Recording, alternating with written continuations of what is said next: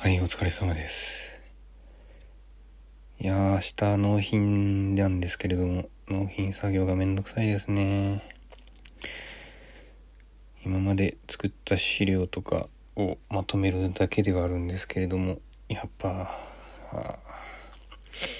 うん。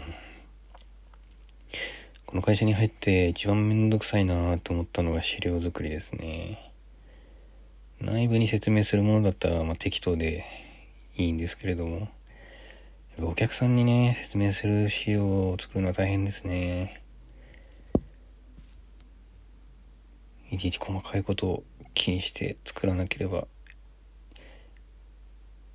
いけないっていうのはわかるけどめんどくさい。うん。もうちょっと簡単になんないもんかな。